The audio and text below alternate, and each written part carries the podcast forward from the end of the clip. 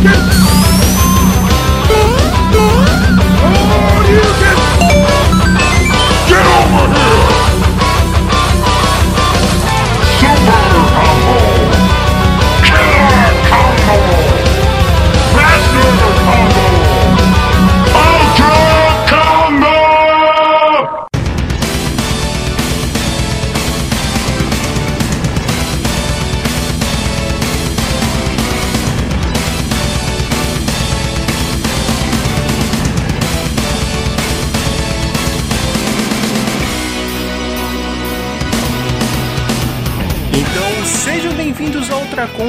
podcast mais de mesa da internet. Não precisava não. Se- sempre paro nessa parte. Deixa eu o AE, o AE é sempre depois, vai funcionar Não, muito faltou melhor. um pouco de animação pra gente vir com a E, pô. Tem que fazer na internet, a E, tem que puxar o Ah, AE. entendi. Eu que tenho que. ser- É, é, Vamos lá. Põe, põe aquelas criancinhas virtuais e tá bom. tá bom. Já ajuda. Eu sou Danz Augusto, honorável membro da Resistência. Habilidade especial ser a pessoa mais confiável da mesa. Podem sempre contar comigo, gente. Pode confiar. Da minha mão só vai vir sucesso. Sei, sei. Eu, sempre duvido de você, cara. Nunca acredito. Não, Isso, isso é o que uma pessoa que não é confiável falaria. exatamente. Eu sou o Camargo, o jogador alquimista. Habilidade especial: pem, pem, pom, pom, pem, pem, pom, pom. Porra é essa? Vocês vão entender isso depois. Ok. Eu acho que a habilidade especial dele é tocar música eletrônica. Isso, exato. É um beatbox mal feito, né? Assim. Nossa, Cara. acabou com a minha carreira que nem começou. Eu sou Léo Oliveira, o Homem das Cavernas, habilidade especial, adorar jogar Euro, mas sempre perder em todo jogo, cara. Eu, sem brincadeira. Eurogame, Então, cara que pra vai- mim, é, é, é carimbar a derrota. Mentira. É, é verdade. Mentira, que quase todo euro que a gente joga, você que ganha. Mentira, só ganhei aquele, cara. Só foi aquele. Aquele foi único- minha única vitória no, no Stun Age foi aquele dia. Entendi. Meu nome é Johnny Bauer, herdeiro do legado do Jack Bauer, e minha habilidade especial é que eu resolvo qualquer problema em 24 horas. Olha aí. Boa, gostei, gostei. Respeito. Aí sim, aí sim. Dá pra jogar uma partida de Eldritch Horror, então. Não é verdade. Bem lembrado. Cara, ali um Zumbicide, zerar um Pandemic, dá pra gente. Dá, opa. Aí jogou muita responsabilidade pra cima de mim. Ah. Tô quase arrependendo aqui. Foi você que mandou seu currículo aqui mesmo. então é isso aí, gente. Vamos juntar a galera, vamos trazer os jogos, vamos arrumar a mesa, mas vamos fazer tudo isso virtualmente, porque afinal ainda estamos na pandemia. Porque hoje vamos falar de jogos de tabuleiro, porra! Agora sim. Caralho, velho, saudade. porra pra- no final deu entonação. É. Dá até pra usar essa parte na primeira lá, ó. Aí já aproveita, né? Edição. Caralho. Dá trabalho pro editor mesmo, Fernando. É, É isso aí, a gente já fez um podcast sobre jogos de tabuleiro, a gente foi um pouco mais nostálgico, falou do War, falou de banco imobiliário, de nossas experiências e tal, mas hoje a gente trouxe aqui um time que joga os jogos mais novos, assim, mais recentes, e a gente comentar um pouco dessa fase um pouco mais moderna e recomendar pra vocês como jogar jogos de tabuleiro em época de pandemia ainda, então a gente vai falar muito do uso do Tabletop Simulator também aqui no cast, certo? Boa.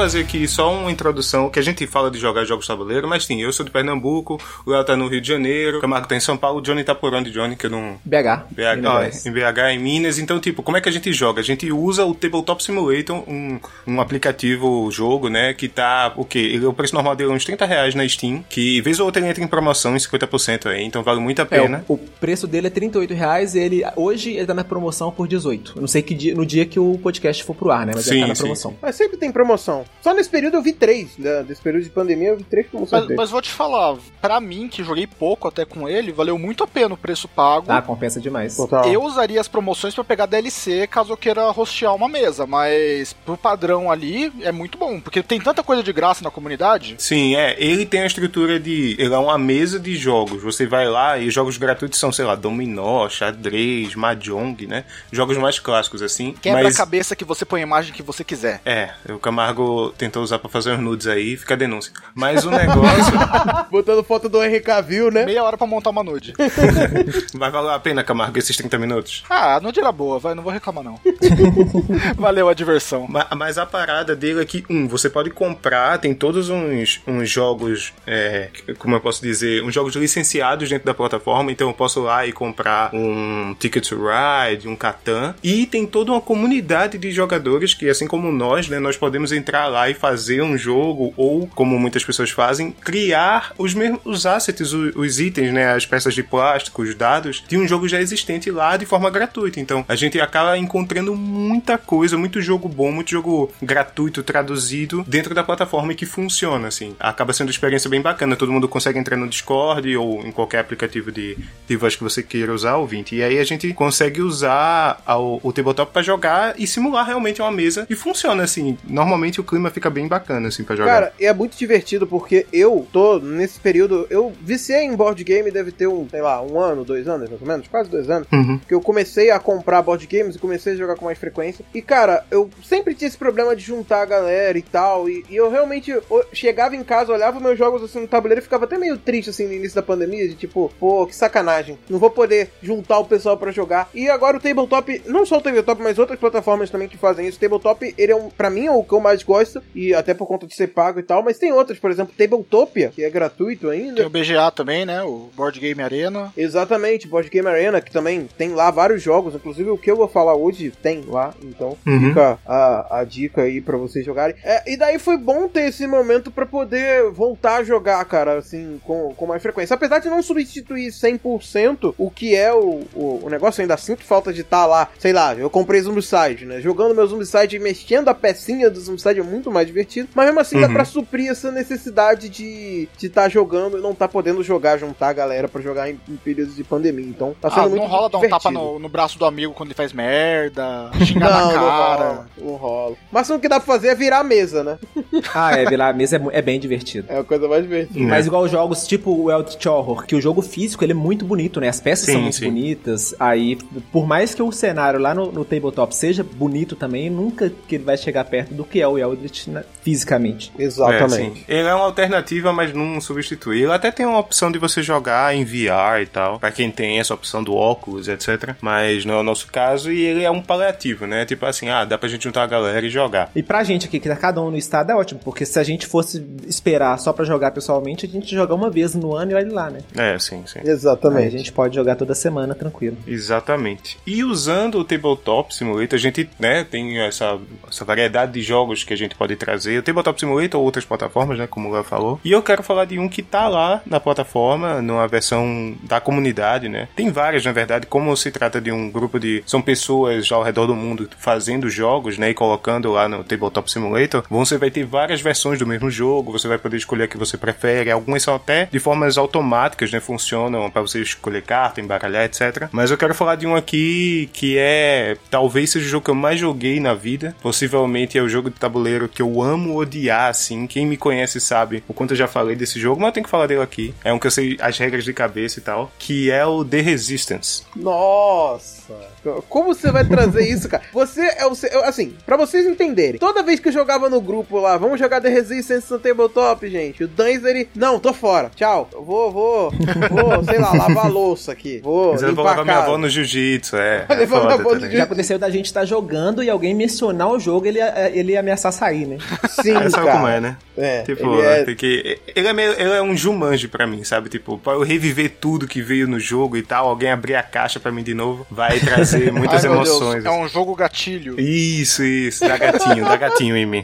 da gatinho. É, mas assim, de todo mundo aqui, acho que só o Camarguinho que não conhece, né, o, o, o The Resistance. Mas pra explicar rapidinho pra tu, Camargo, ele é tipo, ele é um jogo de 5 a 10 jogadores, é um jogo bem social, assim, porque envolve muito diálogo. É um jogo de papéis escondidos, vou dizer assim, que é a principal mecânica dele, sabe? Todos os jogadores, eles são membros de uma resistência qualquer, que tá querendo impedir um governo opressor, qualquer coisa assim. E dentro dessa resistência, a infiltrados, jogadores espiões que querem desmantelar essa resistência. É né? até legal lembrar, tipo, quem jogou aquele vítima, detetive assassino de papel, tem um pouco de desse conceito de cada um recebe uma cartinha, olha a carta Isso. e vê qual é a sua função no negócio. Isso, Seria- essa carta nunca pode ser revelada e a qualquer momento você pode falar o que, o que você é, o que você quiser. E assim, o jogo base, base mesmo, que é o que eu vou explicar aqui, só tem ou você vai ser da resistência ou você vai ser espião, tá? Tem algumas expansões que adicionam uma resistência diferenciada, um espião com alguns poderes e tal, mas vamos manter esse aqui por enquanto, né? E de uma forma muito inteligente que eu conheci nesse jogo, mas é uma coisa que tem em vários outros jogos, tem a mecânica de todo mundo fecha o olho e só os espiões abrem os olhos e se reconhecem, sabe? Que é muito foda, bem tenso essa parte de os espiões se reconhecer. Os espiões vão saber quem com quem eles podem confiar, né? E a resistência não. Eles não vão saber com quem faz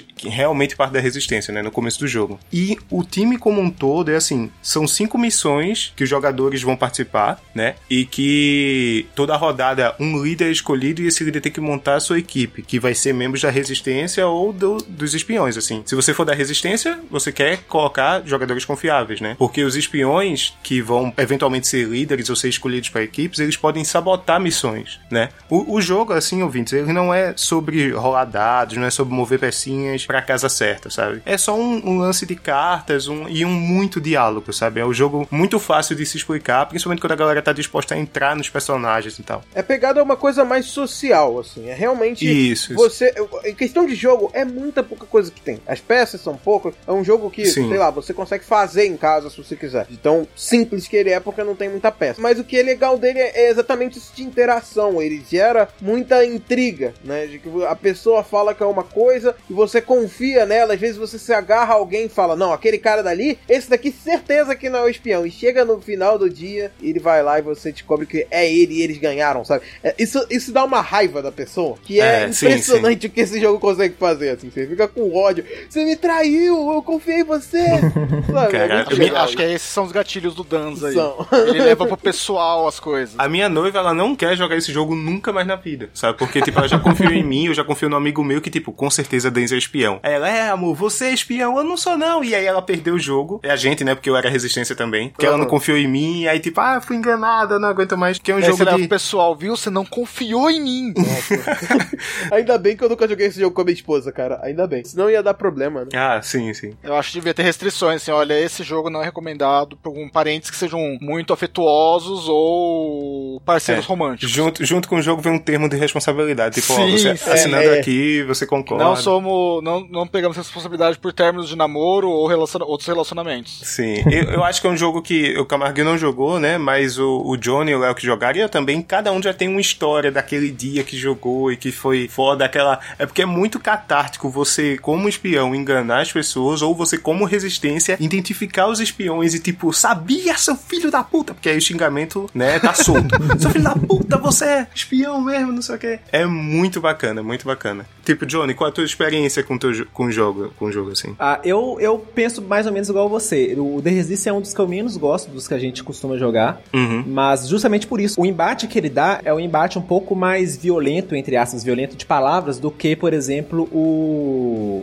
Aquele das. Aquele da. Culpa, é isso que tu tá pensando? Não, é, eu também, o, o Cup também. O Cup também é um desse, desse embate, mas que, que ele, é um, um- é- ele é mais engraçado, ele é mais divertido. O The Resistance você fica muito tenso jogando. Sim. Então, é- é, o, o embate que dá, ele, ele é meio. Fica, a gente fica tenso mesmo. É, então, é. Não, é- não é um jogo tão, que é tão divertido de se jogar assim. Ele é bom, mas é um dos que eu menos gosto. É também. um dos que eu gosto de jogar assim. Eu gosto bastante de jogar ele, mas jogar umas duas partidas, três, assim, ele não é uma Sim, coisa sim, leve sim. de se jogar, assim. Porque, É. apesar dele ser curto, ele dura o quê? Uma partida de 30 minutos? 30 minutinhos, né? Depende do tanto que a galera gosta de falar, né? Exato, exatamente. Na verdade. Porque assim, eu vou dizer porque eu odeio esse jogo, porque eu, eu faço questão de dizer pra não jogarem, apesar de estar aqui abertamente no podcast com milhões de ouvintes, né? É, falando sobre joguem The Resistance e tal. Ele é bom, ele é um bom jogo pra mim. Só que ele é muito desgastante, como vocês falaram, e eu joguei muito The Resistance. Quando eu comprei, era o jogo de início da noite. Tipo, ah, a gente levou, sei lá, o jogo do Game of Thrones e o The Resistance. Você jogava duas rodadas de The Resistance, e jogavam Game of Thrones, duas, rodadas de Resistance e o Small World, sei lá, ou Porto Rico, enfim, esses jogos que, né, são um pouco mais estratégicos ou envolvem mais temáticas e tal. Eventualmente, a galera do meu grupo de amigos estavam muito, tipo, sabe, sabe uma dinâmica assim de ficar tentando, ah, eu vou colocar essa carta, ele vai achar que eu sou espião, então vou fazer isso para ele pensar o contrário. Sabe aquelas coisas de, uhum. de ficar tentando pensar em mecânicas e, tipo, num uhum. jogo de diálogos, num jogo de interpretação. Uhum. Então a gente passou a jogar o The Resistance como o jogo da noite. Toda vez a gente se reunia, eu levava um monte de jogo, mas não, vamos jogar The Resistance. E aí é. eu, caralho, velho, que merda. E depois, quando eu apresentei para outro grupo, o, o meu problema é assim: todo grupo que eu apresentava esse jogo era o jogo que a galera mais animava para jogar. Para de apresentar. É. Oxe. Mas é porque, tipo, e aquela caixinha ali vermelha pequenininha ali? Eu, putz, não, não é nada. Isso caixa, não é nada. Peraí, de, não, não é nada não. Você tá enganado. Caixa de Pandora é... de novo, tá ligado? tipo, Jumanji de novo, tipo, de novo vai me puxar pra dentro de um jogo mega imersivo. Porque ele, ele, eu tô falando aqui de não recomendar, etc, mas tipo, é um jogo muito fácil de uhum. você recomendar. E é muito rápido, porque jogo tabuleiro tem essa fama de ser de uma hora pra cima. Uma hora eu tô chutando baixo, né? Tipo, às vezes duas, três horas quando o jogo é mais complexo. E ele tem essa vantagem também. E ele envolve muitas pessoas, porque alguns jogos são quatro jogadores, seis jogadores. Esse é até dez jogadores. Então é um jogo muito social, muito de festa e tal. Então funcionou bastante para mim nesse sentido, né? Agora, ele é muito desgastante, como vocês falaram. É emocionalmente desgastante. No final de uma partida, ganhando ou perdendo, você tá morto. De você ter mentido ou de você estar tá tentando entender as motivações de seus amigos nos votos e na, nas missões, sabe? O maior ponto positivo dele é realmente essa questão que você falou de quando você termina o jogo, você se lembra de momentos em que você jogou ele, assim, tipo. Uhum, até hoje uhum. eu lembro da primeira vez que eu joguei ele com. que eu já tinha ouvido muito falar, eu sabia da mecânica, sabia de tudo, mas nunca tinha jogado em si, porque eu nunca tinha conseguido juntar gente para jogar, na verdade. Daí eu fui jogar com o pessoal numa. numa. com o Rafa, inclusive, que a gente jogou numa, numa hamburgueria, tinha board games e tal. E cara, foi extremamente marcante porque eu e o Rafa fomos o, os espiões e, tipo, ninguém desconfiava da gente, assim. E, e foi legal sim, o jogo sim. que a gente fez, assim, de tipo. É, aqui, umas vezes é interessante, isso é, isso é, isso é muito da hora do jogo. É interessante, umas vezes, você se colocar como. você deixar muito evidente um dos dois quem é o espião, entendeu? Sim. Pra ficar muito claro isso. E daí fizeram isso com o comigo. Eu tava muito claro e todo mundo sabia que eu era o espião. Só que ninguém desconfiava de quem tava comigo. E a, e a uhum. intriga ficou entre os outros participantes pra ver quem tava comigo. E quem tava comigo era o Rafa. E no final das contas a gente levou dessa forma. Deu me entregando e o Rafa ali de fundo, só quietinho na dele e tal. E daí quando vai sim, ver, sim. o Rafa era comigo e a gente perdeu por culpa dele, cara. É, é, é, é a gente perdeu, não, a gente ganhou por culpa dele. Então foi, a galera ah, perdeu mano. por culpa dele. Mas enfim, foi muito divertido. Isso eu acho que é o, o principal, o que mais encanta do, do Resistance é exatamente isso. Uhum. E também para mim é um jogo que tá muito na sua cabeça, né? Porque é um jogo, como a gente falou, é um jogo com poucas peças, poucas cartas. O tabuleiro é super simples, assim. Tem um contador de rodadas e tem uma fichinha para determinar quem ganhou cada missão. É, e no final das, tipo, o, o, primeiro time a chegar a três missões ganha, né? Quem completa três missões primeiro. E às vezes quando tá na última rodada, é uma missão que precisa levar três pessoas, quando são cinco jogadores, né? Dois são espiões, três da resistência. E aí você tem que pensar, você como resistência, quem são os outros dois que eu posso confiar? A gente não pode mais vacilar. É muito legal. Eu tô falando do jogo aqui e tá me dando uma vontadezinha, aquela coceirinha gostosa, sabe? de, de jogar o jogo, porque é, é muita dinâmica, é, Camargo, tu que não jogou, mas tu que assiste muitos animes, é uma dinâmica meio Kira e Ellie, sabe, do Death Note, tipo, você tá tentando o tempo todo, ah, vou falar isso, e ele vai saber que eu sou Ellie, então eu não vou falar o contrário pra ele achar isso e, na verdade, não achar, sabe, e você tá o tempo todo tentando identificar. Pra você ver que o, o, jeito de entender o, o jogo é com referência ao taco, né? É, claro, né, claro. Vocês estão falando das regras aí, eu, tá, mas agora que ele falou isso aí, eu entendi completamente. agora ficou claro. Eu, eu tô só o Shinigami fazendo as anotações aqui do que um e o outro fazendo. É, e você como Shinigami tá tipo, humano, isso é muito interessante, né? Porque ele, ele é muito de tipo, quem é espião quer se passar como resistência, então você vai estar o tempo todo, não, Léo é o espião com certeza. E Léo pode ser de fato espião, como tu falou, Léo. Tu em algum uhum. momento, tipo, o Rafa deve ter apontado para tu e tu é espião e tu se defendeu mal e a galera realmente, né, tipo, levantou as tochas e forças para te matar, mas e aí, quem é o outro espião, sabe? É muito legal essa dinâmica. Quem diria que era o acusador? E você, jovem ouvinte que tá ouvindo a gente, que acha que quando a Morena fala que gosta de você como amigo é a pior dor que você já sentiu, você não sabe o que é você ser inocente e as pessoas te acusarem. É muito é, ruim, cara. É tipo chave sendo chamado de ladrão. Nossa. Exatamente. Eu sofri Exatamente. isso, sei lá, nesse último final de semana com Deception, assim, que é um outro jogo nessa pegada, assim, de acusar. E, cara. Foi, foi mesmo, foi mesmo. A galera toda ficava puto. Não, gente, não sou sou eu, vocês não estão vendo isso, meu Deus. É. Mentira que você não falava isso, você, você não se defendia, eu fiquei Me defendia assim, me defendia assim. É que tava mutado, né, Léo? Tava mutado. É, tava mutado.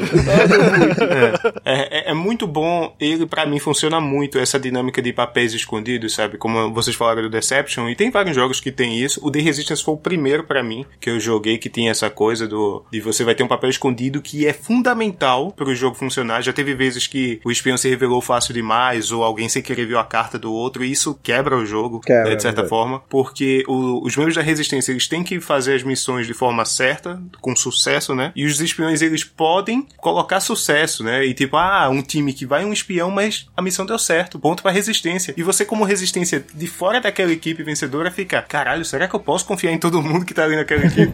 Sabe? É verdade. Mas é muito bacana. O The Resistance ele tem essa dinâmica que para mim funciona, funciona por muito tempo. Para além do jogo base, né, ele tem várias expansões, né? Eu não quero falar de todas aqui, eu também não conheço todas. Ele, na verdade, The Resistance eu tava vendo aqui que ele veio depois de um jogo chamado Avalon, que é da mesma produtora, a mesma temática, uhum. só que é na pegada do aquela da Távola Redonda, Rei Arthur, sabe? Do Rei Arthur. Uhum. Isso. É, mas é a mesma coisa, né? Vai ter tipo, ah, mas aí pro da Resistência, né, o jogo The Resistance mesmo, falando dele, ele tem algumas expansões, a mais famosa, mais que as pessoas mais gostam de jogar, colocam a figura do comandante e do assassino, que eu acho que até a gente mencionou aqui em off e aqui no cast mesmo, aquele Deception, e também tem uma pegada meio testemunha e assassino, né, no, uhum. no Deception é, também. como adicionar essas opções. Sim, Isso, sim. que é a, a coisa do, vai ter um membro da resistência que vai saber quem são os espiões, mas ele não pode, né, tipo, se revelar e dizer, ah, os espiões são esses aqui e tal, e a gente vai ganhar, porque um membro dos espiões é um assassino que, se no fim do jogo, se os espiões perderem nas missões lá, ele identificar quem é o comandante da resistência, os espiões vão ganhar o jogo, entendeu? Mesmo eles perdendo na trilha de pontos ali. É, é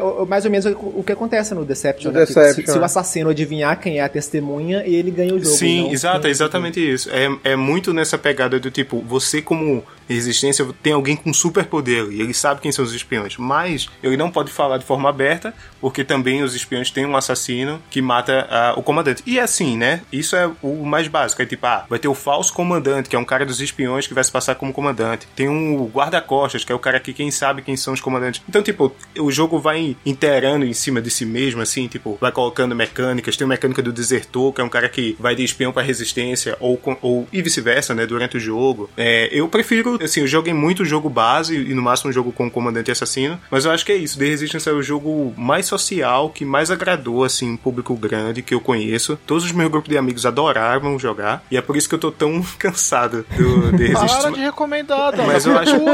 Mark Amargo, ele é um bom jogo, sabe? Tipo. Esse é que Agora é os seus amigos vão ouvir isso e vão querer jogar mais vezes. É verdade. Cara, eu tenho o meu grupo de WhatsApp com a galera do, digamos que eu conheço desde o ensino médio, pelo menos, é, se chama QG da Resistência até hoje, velho, por causa desse jogo, sabe? E a gente joga desde, enfim, meu hobby começou mais ou menos em 2012, 2013, que eu comecei a comprar jogo tabuleiro e tal. Com essa galera eu venho jogando e, tipo, esse é o nome ainda, porque é o jogo favorito. É o jogo que, tipo, bora jogar um jogo tabuleiro? The Resistance? Eu não, qualquer outro. qualquer outro, mas, mas uma coisa que, que é interessante é por, por ele ser. Ele é um jogo que passou uma barreira de que muita gente fala, ah, você joga jogo de tabuleiro? Não. Mas ela conhece The Resistance. Hum. Você tá entendendo? Isso é um aspecto que é ele verdade. tem muito avançado, assim, que a, muita gente nem conhece esse jogo como um jogo de tabuleiro, assim. Então, verdade. eu acho isso uma coisa muito interessante. E o preço dele é um jogo que o, o board game é um, um hobby caro, né? E Sim. ele é um jogo, por ser um jogo mais simples nesse quesito, é, ele é, tá na faixa de cento e pouquinho, 120 reais, 107 reais, é eu tô vendo na Amazon agora.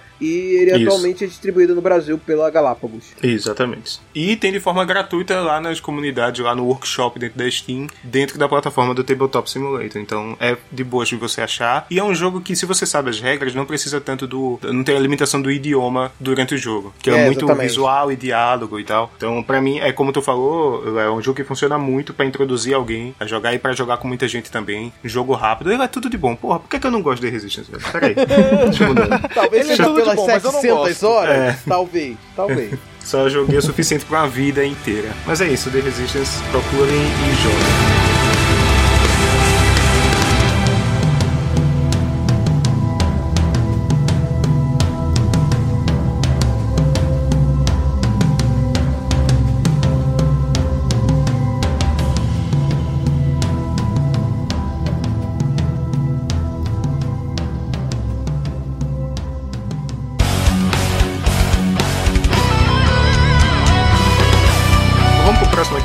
Aqui, eu quero o Camarguinho. Você que é um cara que não jogou The Resistance. Não, não joguei. E o, o jogo que eu vou trazer, na verdade, eu nem sei se tem ele pro virtual, porque eu joguei versão física. Tem. Uhum. Tem? Eu joguei com, com Dans. Porque eu mostrei ao Léo. Dá pra vocês testarem, mas não sei se vai ter o Tech Tech que eu adoro. Porque, cara, quando eu casei com o Marco, eu já, eu já, eu já vi com aquele casamento na premissa, né? Pô, o cara, lá vem história. O cara trabalha com jogos, o cara. Mano, ele tem uma coleção enorme de board games. Tipo, Uhum. a, a, a foto do primeiro cast de board games, eu peguei várias peças de, de board games aleatórios dele pra montar aquela foto. Caraca, da hora. Sério. E daí, bom, a gente comprou um, um jogo pra ele do, do Rick Morty no, no, no aniversário. A gente comprou porque ele quis. Eu nem, nem lembro o motivo. Mas aí a gente também comprou o Potion Explosion. Mano, a gente adorou aquilo, porque é um jogo de duas a oito pessoas. Super rápido, fácil de entender. Ele. Quem tem a versão anterior tinha uma caixinha de papelão que se desfazia. Agora, eu acho que ele é pela Galápagos também. Ele tá com uma caixa Sim. de plástico. Mas é uma bandeja muito facinho de organizar as coisas. E o barulhinho das bolinhas batendo.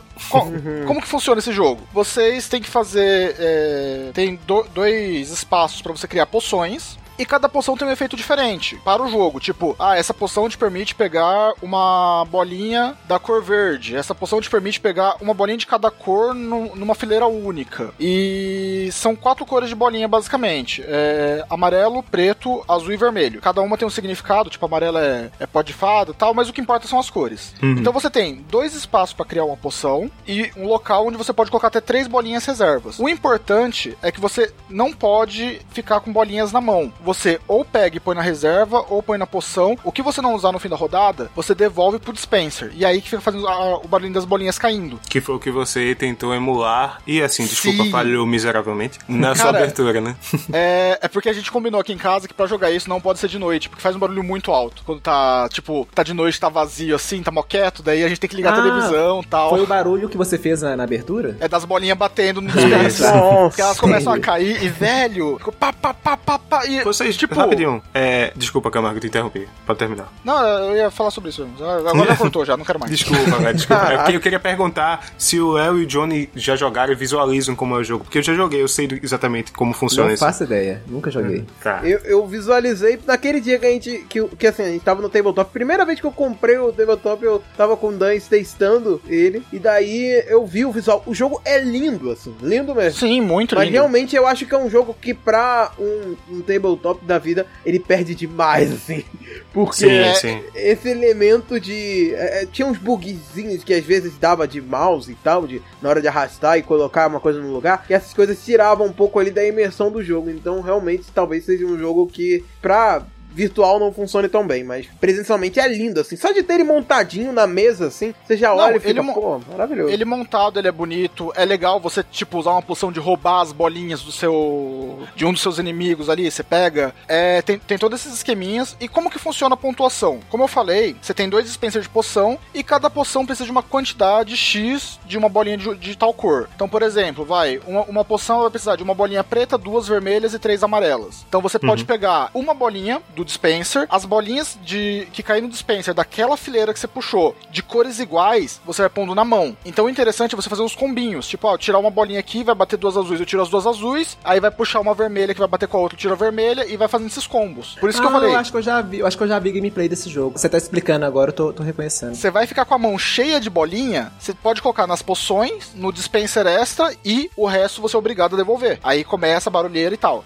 É, fazendo três poções iguais ou cinco poções diferentes, você ganha uma fichinha de ponto. Se eu não me engano, você tendo quatro fichas de ponto, o jogo acaba e começa a somatória daí. Tipo, o primeiro que fez as quatro fichas de ponto tem que somar pra ver quem ganha. E tem um, é, um esqueminha de pedir ajuda do professor. Só que cada ajuda do professor, pra você pegar uma bolinha extra, você perde ponto daí. Então, a pessoa que fez quatro fichas primeiro, mas ela pediu muita ajuda, talvez ela não seja o vencedor do jogo. Tem, tem esse esqueminha também. É, é porque tematicamente, só pra visualizar, é um jogo de aula de poções. A gente tá tendo aula de Isso. poções, num, como se fosse né, coisa meio Harry Potter nesse Meio Harry sentido. Potter na, na aula do Snape. basicamente. Isso. E aí, a temática é essa. A gente quer fazer esse combo de poções, como o Marco tá falando, de três poções iguais ou cinco poções diferentes. Dar uma fichinha de bom aluno, como se fosse. Cada uma vale quatro pontos. E cada poção feita, dependendo da complexidade dela, também vale pontos, cada uma separada. Sim. E aí, quando alguém pegar as quatro fichas de. É quatro fichas, né? Tu falou, né, Camargo? São quatro fichas. De bom falei, aluno. Tipo, ah, se eu fiz cinco combinações diferentes e cada uma tem uma pontuação alta, às vezes eu não fiz as quatro fichas de bom aluno, mas a minha pontuação ficou muito boa. Então pode ser que eu Uhum. ganhe mesmo não, não fechando o jogo primeiro. Sim, sim. Sim, sim. E é legal porque as poções, como eu falei, elas você pode fazer elas e você pode tomar elas pra fazer o efeito no jogo. É, você tomando elas, você não perde a pontuação delas, só tem que deixar elas separadinho pra mostrar que você já usou. Uhum. E mano, é, é da hora porque você pode pegar é, bolinha de cor diferente, você pode roubar a bolinha do seu amigo, você pode pegar uma bolinha da poção do seu amigo. Então, tipo, às vezes ele tá esperando uma bolinha de tal cor ali pra fazer a poção e você rouba dele uma outra e caga o jogo dele. Vai ter que esperar mais duas rodadas pra terminar aquela. Às vezes você nem Sim, tá cara. pensando no seu, você tá pensando mais em como ferrar o É, coleguinha. em como ferrar do que o coleguinha. Como ganhar, né? Então, tipo, ele é um jogo. É basicamente isso. Ele não tem muitas regras. Tem é, uma lore que eles fazem por trás, mas como eu falei, o, pra gameplay isso não vai mudar. Saber o que é o pó de fada, o que é o chifre de unicórnio, etc. Sim. Mas a jogabilidade dele é muito rápida. Eu joguei aqui com o Marco, né? Porque estamos em pandemia, então alugo ele pra jogar de vez em quando. Mas a gente já percebeu que duas pessoas fica muito fácil. É, O legal deve ser ter até oito pessoas e ver a Discord acontecendo.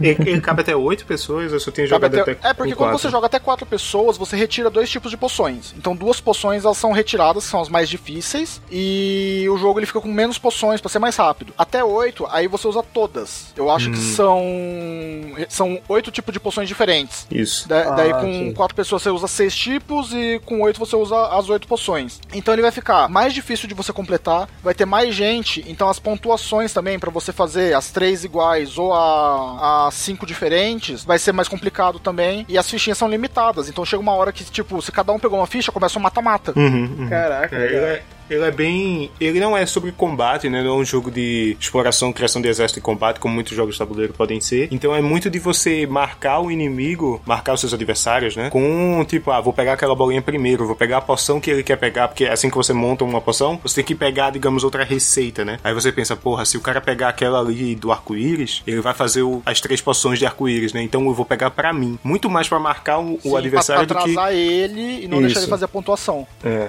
mas é muito, é muito bom nesse sentido, né? De tipo, ele funciona muito bem e, como o Camargo falou, ele funciona muito melhor ele físico, porque é um certo. O, o- design foi muito bem feito e é um prazer você tirar aquelas bolinhas de good, né? Que representam os ingredientes cara. do dispenser, As, assim. a- as bolinhas batendo a sequência, você tirando mais e continua batendo, depois você joga tudo no dispenser. É. É, é barulhento demais, mas é muito divertido isso, cara. Parece que, sei lá, é, o barulho das bolinhas batendo é prazeroso. Uhum. Ô, mas eu fiquei bem curioso, a gente podia dar uma olhada mesmo no tabletop depois, hein? Opa, Opa, pode ser, vamos, pode ser. Vamos. É, Vamos, Sábado vamos nessa. tá aí. É, ele acaba sendo um jogo muito prazeroso. Ele lembra, não sei se vocês já jogaram, um jogo chamado. Acho que é Zuma, o nome é um jogo de, de virtual de celular ou de PC, sei lá. Que você vai jogando pedrinhas, jogo de puzzle estilo Candy Crush, né? Seu objetivo é limpar o tabuleiro ou atingir o número de pontos e tal. E, e essa coisa do combar, né? Você tira uma pecinha. Se duas peças da mesma cor se encostam, você tira elas também. E isso vai desencadeando, tipo, pode ser um, um, um combo de quatro, de cinco, sabe? Uniões de fileiras e de É, poções. em, em e tal. raros casos você pode tirar a fileira inteira de bolinha. Que é uma Sim, coisa sim. difícil, mas pode acontecer. Uhum, é. E por isso que estrategicamente você pode usar uma poção pra tirar uma bolinha sem causar uma explosão. Sim. Ou você pede ajuda do professor que lhe tira dois pontos no final do jogo. Mas também ele permite tirar um ingrediente sem desencadear pra tipo, ah, vou pedir ajuda do professor, um exemplo. Tipo, tirar eu tô aquela. precisando de uma bolinha preta específica. Eu perco Isso. dois pontos, mas eu vou conseguir aquela bolinha na minha rodada. Exatamente. É, ele é muito. Ele funciona bem, assim, é um jogo muito bom de jogar, muito prazeroso, fácil de certa forma também, de você é, ensinar e jogar, como a gente tá explicando aqui. E ele é muito colorido, né? Ele é muito chamativo, assim. Acho que funciona muito. É muito bacana. E é isso, gente, porque o jogo ele é super simples, não tem muito o que dizer. ele é super. é, as partidas dele são super rápidas também, acho que no máximo 20 minutinhos acaba a partida. Conhece alguma expansão ou sabe dizer se tem algum tipo Cara, de. eu, eu só sei que teve essa segunda, segunda edição com a caixinha de plástico. Porque a primeira caixinha era uma de papelão que você montava. Mas, tipo, são bolinhas de vidro, é pesado, o negócio começava a amassar com o tempo. Essa de plástico tem até um dispenser dentro dela pra você pôr as bolinhas pra guardar, caso você não queira guardar na caixa mesmo. Você deixa Uhum. no dispenser bonitinho, você pode colocar em algum outro lo- local. Mas que eu saiba, não tem expansão. A expansão é o próprio é, divisor ali de pra menos ou mais de quatro jogadores. Entendi. Então, beleza. Potion Explosion é o que? É Galápagos Jogos? Acho também? que é Galápagos também. Massa. Show. Galápagos patrocina nós. Seria muito, né? Apoio, Galápagos. É só botar o cupom Ultra Combo pra 10% de desconto. Né? Queria, queria muito. Infelizmente. Eu ia usar esse cupom pra comprar o Call of Cthulhu. Aí Ah, sim. enfim.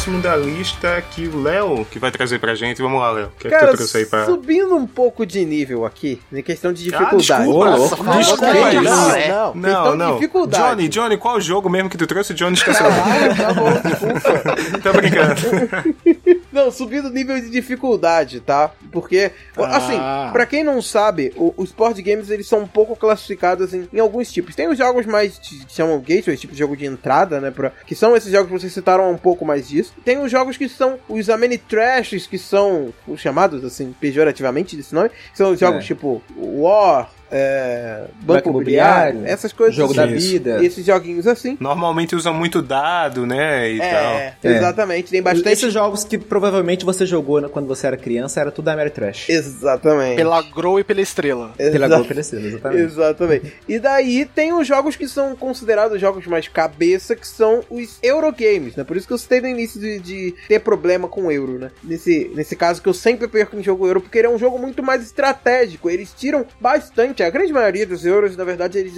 eliminam o elemento sorte e eles usam bastante esses elementos de estratégia, tipo Power Grid, que é um, é um euro muito dos clássicos aí. Enfim, é uma pan- Não vou fazer porrada, piada assim. de novo. Ah, não, não, não faça, não faça, por favor. Tem vários clássicos, mas eu quis trazer um clássico aqui que tem um elemento que eu gosto, que é a sorte. Eu, eu vou ser sincero, eu gosto desse elemento sorte para um jogo, porque eu não sou um bom jogador. Enfim. Mas ele, ao mesmo tempo que tem a sorte, ele consegue nivelar com a estratégia, que é o Stone Age. Stone Age é um jogo que ele se passa, como o próprio nome já diz, na Idade da Pedra, em que você meio que tá construindo a sua civilização ali, o seu acampamento ali, e você meio que tem que ir coletando recursos e através disso, através desses recursos que é madeira, pedra, barro, ouro e tem mais o quê? Eu Acho que é basicamente esses, tem mais um aí que me sumiu a ideia. Mas enfim, e comida. Alimento, né, também. e Comida, é, também. Você tem esses elementos que você tem que ir conseguindo, você tem que ir trabalhando é, para conseguir os- as coisas e construindo, as fazendo suas construções e conseguindo pontos de vitória. No final do jogo, ganha quem tiver mais pontos de vitória. Mas esse jogo tem um elemento muito interessante, que ele basicamente é um dos mais conhecidos por criar esse conceito, não por criar, mas por conseguir destacar esse conceito, que é o, o conceito de alocação de trabalhadores, em que você não executa a ação, você aloca o seu trabalhador no primeiro turno, você tem os meeplezinhos, que são tipo umas pecinhas de madeira, você coloca em cima do, do, do local que você quer fazer. Todo mundo faz isso em uma ordem horária, no sentido horário, e depois disso tem a rodada de fazer as ações. Primeiro você escolhe o que você vai fazer, depois você vai Uhum. fazer aquelas ações especificamente. Então, ele tem uma mecânica muito interessante, né? E o interessante é que, tipo, cada meeple desse, cada pecinha que você coloca no local, ela representa um dado que você vai jogar para conseguir aquele produto. Por exemplo, a comida você tem que tirar dois no dado. E daí,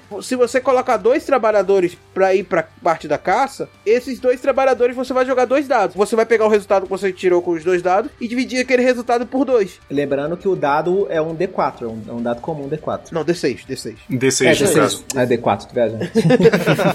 E daí você joga o dado e você consegue ver o quanto que você tirou. Então ele, ele tem esse elemento sorte, mas ao mesmo tempo ele tem muita estratégia pra você conseguir ficar de olho. Porque você pode fazer meio que as suas construçõezinhas na sua, na, na sua fazenda ali, no seu acampamento. Você pode fazer essas instruções, mas você também pode comprar umas cartas de. de nossa, eu esqueci o termo que eles usam. É tipo umas cartas de civilização, acho que é isso. Que essas cartas elas vão te dando uns bônus que no final do jogo elas te dão muito ponto de vitória. Então, tipo, tem vários pequenos elementos que eles vão, sei lá, se no final da partida, acabou a partida, é, acaba quando, tipo, termina umas quantidade de cartas lá. Acabou uma partida do, do jogo e você quer contar, tipo assim, às vezes eu tô lá, terminei a partida com 98 pontos de vitória e ganho 108 pontos só por causa de quanto que eu fiz com essa coleção de cartas. Então, esse elemento do jogo é espetacular, porque pode ter um cara que tá muito lá atrás no final da partida, mas que as cartas dele vão levar ele lá pra frente e é isso que vai fazer você ganhar. Então você tem que, ao mesmo tempo, saber mesclar em quantidade de cartas em que você tá pegando essas cartas de civilização, ao mesmo tempo saber mesclar também na quantidade de que você evolui durante o jogo, de construções. E cada construção que você faz sobe um pouco de pontos de vitória. Então você tem que saber nivelar isso muito bem para conseguir ganhar. Então eu realmente acho esse jogo muito competitivo, cara. Muito, muito mesmo, porque você fica com a cabeça assim, vidrada nele olhando cada movimento para ver o que, que seu colega tá fazendo, ficar de olho naquela carta. Às vezes o, o, tem umas cartas lá que, por exemplo, são oito tipos de cartas diferentes e que se você pegar as oito, no final da partida você ganha, eu acho que 67 pontos de vitória. Alguma coisa assim, ou até mais, não lembro. Mas, e cara, se o, o, seu amigo pegar essas cartas todas, você tá ferrado. Então o que, que você tem que fazer? Você tem que impedir. Se você tá vendo que alguém tá pegando muito daquela carta, você tem que impedir que ele pegue para que você ganhe o jogo, enfim, que, que não corra risco. Então você tem que jogar não só por você para construir o seu, mas também para não deixar o coleguinha pegar todas as cartas, porque senão você tá muito ferrado, assim. Tipo... Sim, sim. E é um jogo que durante o jogo você não consegue ter ideia de quem vai ganhar e quem é. vai ficar em último. Você não, você não tem como ter essa noção. Você sabe mais ou menos, né, quem tá pegando uh, essas cartas de, de, de civilização, Sim. mas só na hora que você faz a conta mesmo, final, que você sabe, porque por tudo pode acontecer ali. Uhum. Eu tenho um problema com um jogo muito estratégico, porque às vezes eu me desfoco, eu sofro desse... Eu, eu perco o foco, mas o Stone Age, ele é um jogo que eu não sofro disso, porque ele me dá muita, muita... Intera... Eu fico muito dentro daquele mundo, sabe? para ganhar o jogo e tal, e enfim, ele é um jogo que me causa uma imersão gigantesca e sendo o Euro, que é uma, uma classe de jogos que não costuma me dar imersão, entendeu? Os Ameritrash para mim funcionam melhor por causa que eu tenho mais um pouco de imersão com eles. Agora, no, no caso de Euro, não. E esse jogo, ele meio que quebrou isso em mim e ele tem se tornado o meu jogo favorito de nessa pegada mais, mais estratégica, assim. Na questão de Eurogame, eu acho que ele é o meu favorito, principalmente por ter esse elemento sorte, que eu já falei que eu gosto, mas também por ele conseguir balancear muito bem. Eu acho que a palavra que mais define o Stone Age é balancear balancear. Assim, ele é um jogo extremamente balanceado e até interessante que eu comprei esse jogo, não comprei aqui no Brasil, eu comprei quando eu fui lá para Portugal visitar meu irmão e daí eu vi uma promoção lá, falei, ah, vou pegar. E eu fiz uma coisa muito boa, porque esse jogo é aqui distribuído pela Devir, mas devido a alguns problemas é, jurídicos, assim, tipo, tem uma, uma lei que não pode usar couro no Brasil e o, o jogo ele vem com uma capinha de couro, um copinho de couro para você jogar os dados. Eu acho que isso, eu jogo muito esse jogo no, na versão online, mas acho que isso é o que mais faz falta de você jogar ele online, esse copinho de um couro. Copinho é, de couro. É muito legal, cara, porque você bota o, o, os dados do copinho de couro, você sacode e vira ele de cabeça para baixo, aí depois você levanta o copinho e vê lá quando tirando os dados, enfim, ele dá toda uma, uma emoção. Então eu realmente gosto demais desse jogo. Ele é um jogo de 2 a 4 jogadores, ele é um jogo um pouco mais puxado em questão de tempo, que você leva entre uma hora, uma hora e meia, às vezes um pouquinho mais até. É, uhum. Mas mesmo assim, ele é um jogo que, que te prende, assim, demais, demais. Ele é, Verdade. é extremamente é. competitivo. O Johnny jogou com a gente, então eles têm um pouquinho a dizer desse jogo também, né, Johnny? É, é, eu concordo com o que você disse. É um, é um dos que a gente jogou que eu mais gosto também. Ele, ele te deixa muito preso mesmo, mesmo que ele não tenha um, um lore, uma história uhum. elaborada. Você não precisa saber o que tá acontecendo, por que você tá ali, por que você tá pegando aqueles recursos, o que que tá acontecendo. Mas o, a sua, a, a, o, o jogar dele é gostoso. Você fazer as coisas, você, você alocar os seus trabalhadores, fazer as ações depois, é, ter as, é, e ter as opções de criar. Você é, tem uma a casinha do amor, do amor lá que a gente chama, que você pode criar jogadores novos, você pode comprar ferramenta, você pode melhorar a sua a alimentação do seu grupo. Então você fica tão imerso nessa, nessa jogabilidade dele que, que o tempo passa, você nem vê e fica querendo jogar mais. Ele, ele é muito gostoso de jogar. Sim, e o uhum, setup é. dele é lindo, assim, tipo, você é, pegar os tijolinhos, você pegar a, a pedra, o, o, ouro, tudo isso é muito legal de você ir pegando. É, ver esse jogo montado é bonito bonito demais. Assim. Eu, eu, adoro. É. É, é, engraçado que eu joguei, porque tu me apresentou, Léo, a gente jogou naquela plataforma online que ah, é, no, é, direto no, no browser, né?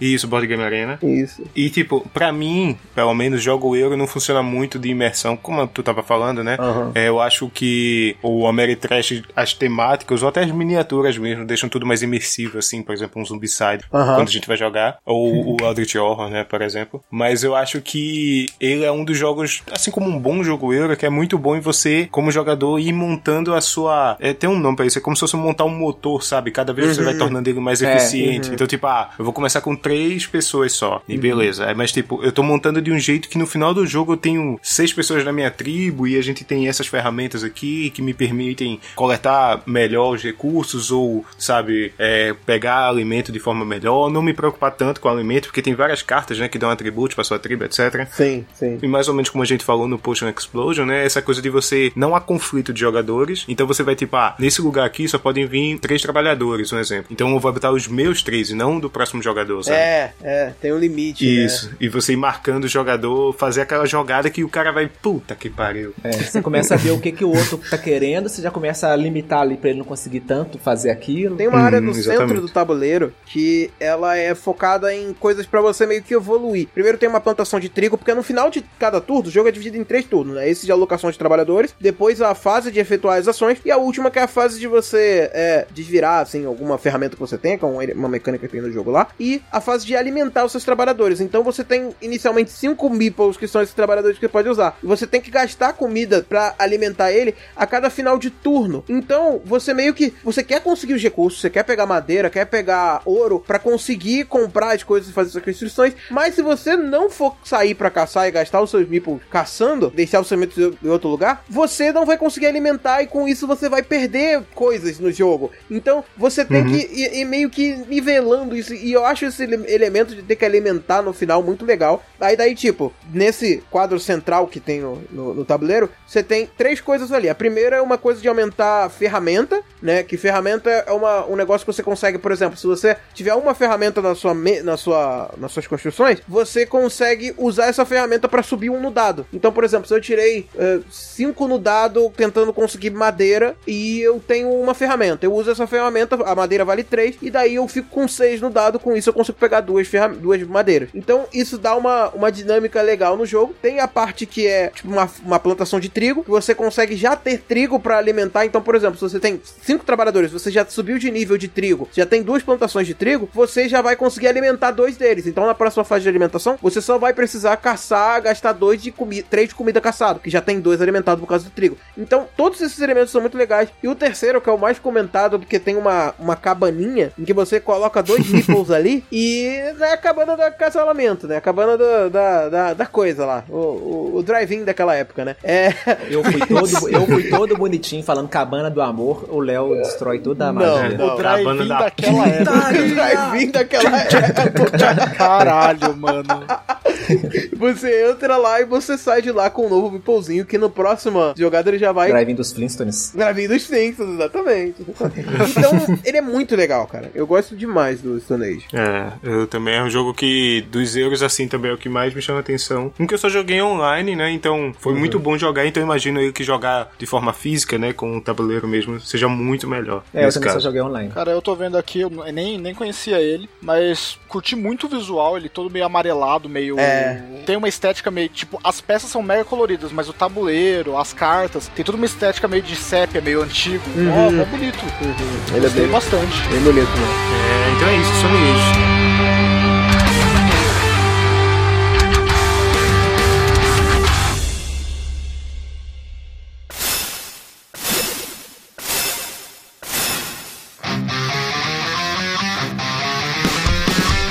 Acho que para fechar esse círculo aqui de indicações, né? O que é que o Johnny vai trazer aqui pra gente? Você vai subir o patamar também ou vai descer pra ralé? É. Não, eu vou descer pra ralé. Quem subiu o patamar foi só o Léo mesmo. Aquele meme Camargo do Galaxy Brain, sabe? Tipo, a pessoa vai expandindo a cabeça, é. né? A mente, assim. o último é o universo. É, exatamente. o jogo que eu trouxe, ele chama Sociedade dos Salafrários. Ele, apesar de, de, de ele não, não existe no, no tabletop, ele é só físico por enquanto, mas eu ia, ia até, a minha ideia era trazer um de tabletop para poder, pra galera que, que não tá podendo jogar fisicamente, ter essa opção, né, de jogar no tabletop. Uhum. Mas eu quis trazer esse porque esse é um jogo que aqui no Brasil ele é muito pouco conhecido e ele é muito gostoso de jogar, e tem uma mecânica bem interessante. É uma boa para quem mexe com mod aí fazer pro tabletop. Exatamente. Eu acabei de pesquisar no Google aqui, cara, e ele está vendendo no momento a 35 reais numa loja. 35 que isso? reais. Eu tô indo comprar isso agora. Compra, compra agora. Não fala o nome da loja não, porque senão eles vão, eles têm que pagar, gente. É, é, passa o link, mas não fala o nome da loja. Inclusive, essa loja eu comprei meu primeiro board game, que foi o Zombicide. Comprei lá, inclusive. Ah. Então, confiável a loja, então pode comprar. É, espero falar primeiro do jogo para ver se você vai curtir. Tá, boa. vai lá. É, boa, boa, boa. Mas nesse jogo, você pode jogar de dois a, se eu não me engano, seis jogadores. Jogando com dois, você tem que criar um, um aquele jogador é chamado dummy player, né? Que você, o, o uhum. computador, o, a mesa joga também, mas não é tão legal não. O interessante é pelo menos três, para não ter esse dummy player. Sim. É, você joga como ladrão e todos os jogadores são, são não, ladrões. Ladrão não, pô. Salafrário. é, olha o nome. Salafrário é melhor do que você. É, aí a galera vai para todos esses, esses ladrões, os salafrários que estão jogando. Eles vão para um lugar específico. Cada vez que você joga, você tem que sortear qual lugar vai ser. E esse lugar que você vai, no final do jogo, ele te dá bônus dependendo das cartas que você roubou. Então, uhum. esse, você prestar atenção no lugar que você está roubando é, é importante. Entendi. Durante o jogo, você tá nesse lugar, nessa casa ou nesse clube e vão aparecendo cartas na, na mesa e você tem a opção de roubar essas cartas. Só que quando você rouba, cada carta ela tem um valor de, de dinheiro e um valor valor de suspeita. Então você tem que ficar de olho nos dois, tanto no valor de dinheiro quanto no valor de suspeita. O jogo termina quando o detetive chega na mesa. Ele, quando tá chegando na, nas últimas 10 cartas, entre as últimas 10 cartas tem um detetive. Quando esse detetive chega na mesa, o jogador que tiver, ele vai somar o, o valor tanto de ouro quanto das suspeitas das cartas dele. O jogador que tiver com o maior número de suspeitas, ele é preso na hora. E ele sai, ele perde o jogo. Então não adianta você ser um jogador que tem muito ouro, mas se você também teve muita suspeita, que você vai ser preso e vai ser eliminado mesmo tendo muito ouro. Aí o segundo jogador, o, o, jogador que tiver mais ouro, além do que foi preso, ganha o jogo. Mas não é só essa questão de roubar. Você tem, você tem, tem os turnos, né? Que você vai, você tem as cartas de ações que são cinco cartas diferentes, cada carta faz uma ação diferente, uma carta é para armazenar, uma carta é para trocar, uma carta é para fazer uma ação planejada, a outra carta é para você roubar do seu colega e não da casa, você rouba o item que o seu colega roubou, a outra carta é para você Se eu guardar. do meu colega, eu pego a parte de suspeita também ou só roubo dele? Pega a parte de suspeita também. Ah, então inclusive, inclusive tem salafrário, porque cada, cada pessoa escolhe uma carta de salafrário. Escolhe não, né? É sorteado o salafrário que ele vai ter. Cada salafrário ele tem uma ação especial. Tem salafrário que quando ele rouba do outro outro, ele ganha mais suspeita ou ele deixa de ganhar suspeita. Tem, tem essas, essas ações especiais. Aí ficou interessante. É, ele, ele, é, ele tem, uma, ele tem umas, umas mecânicas muito legais. Aí tem. E você tem o seu cofre. O, o que você. Você só pode ter três itens na sua mão e o resto você tem que colocar no cofre. Você tem as ações para guardar esses itens no cofre. O seu colega ele só pode roubar o que tá na sua mão e não pode roubar o que tá no, no cofre. Ah, tem outra coisa. Na parte de jogar essas ações, todo mundo escolhe a ação que vai fazer e vira ela de, cabe... de virada para baixo na mesa. Ninguém sabe a ação que o outro vai fazer. Hum. Depois que todo mundo virou a carta para baixo, aí todo mundo vira para cima para ver que ação que todo mundo vai fazer. A sua carta ela tem duas ações. Se outro jogador tiver escolhido a mesma ação que você, você faz uma ação que geralmente ela é pior. Se você for o único jogador a escolher aquela ação, você faz uma outra ação que geralmente é melhor. Hum, a menos que seja a carta de planejamento. A carta de planejamento, se você tirar ela junto com outro jogador, você faz uma ação melhor do que quando você tira ela sozinho. Ele tem uma mecânica muito, muito Cara, gostosa de jogar. Ele, é muito da hora. E é um jogo que, que ele, ele dura. Uma partida dura 50 minutos a uma hora, uma hora e dez no máximo. Ele, quanto mais gente estiver jogando, mais longo ele fica, né? Mas, mas é por aí, uma hora, uma hora e pouquinho. Uhum, uhum. E ele é, ele é distribuído no, no, Brasil pela Meeple, Meeple BR, e ele é feito pela Action Phase. Nossa, nossa. Mas é um que é o que? Três jogadores, né? Tu falou, pra ficar o jogo bacana. Pra né? ficar bom, três. Sim, sim. Dá pra jogar de dois, e geralmente, igual a, a, na pandemia, eu, eu, quando eu jogo aqui, eu jogo com a minha esposa, só eu e minha esposa, a gente joga com o Dump Player. É, é legal também também. Só que como tem. Acaba que fica só uma pessoa para você interagir ali. Então, para você roubar do coleguinha, você vai roubar só daquela pessoa. Você não vai. Não vai ter mais pessoas para você roubar. E ele com mais pessoas ele é mais divertido. Entendi, entendi. Caraca, mas ah. isso eu fiquei bem interessado mesmo. Ele é muito gostoso de jogar. E, por, é e por esse preço. Por esse preço eu tô quase comprando agora, cara. Não, deixa eu pegar o link e mandar pro marido. vale a pena, vale a pena. Eu já tô. Pega, deixa eu ver. Rapidinho, rapidinho, pera aí. Código de segurança, validade do cartão.